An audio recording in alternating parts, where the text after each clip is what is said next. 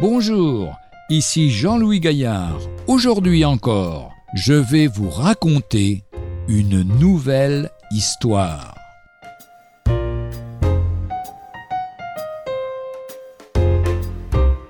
La nature a raison. Une publicité récemment apparue dans nos rues sur les panneaux d'affichage affirme Plus la science avance, plus elle donne raison à la nature. C'est vrai, et les gens prennent de plus en plus conscience de la nécessité de la préserver en respectant ses lois. Scientifiques, hommes politiques, associations diverses s'emploient à alerter l'opinion et les pouvoirs publics pour s'opposer à beaucoup d'actions lucratives qui la mettent en péril. On peut convaincre à coups d'arguments, d'informations médiatisées, de manifestations publiques que la nature a raison.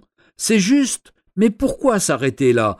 Parler ainsi, c'est reconnaître que la nature a en elle une sagesse qui nous dépasse infiniment. La simple vérité, c'est que la nature contient toutes les richesses que son Créateur lui a données. Elle en est la démonstration irrécusable. Lui-même déclare Toutes ces choses, ma main les a faites, et toutes ont reçu l'existence, dit l'Éternel. Ésaïe chapitre 66, verset 2.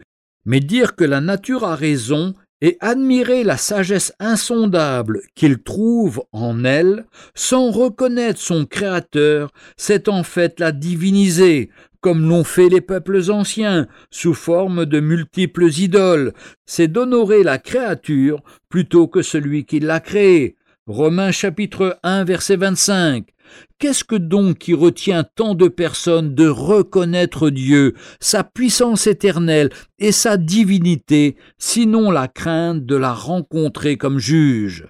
Or, si vous tournez vers lui, vous le rencontrerez comme le Dieu sauveur, plus grand encore que la nature ne le révèle, car il est amour. La nature même ne vous enseigne-t-elle pas?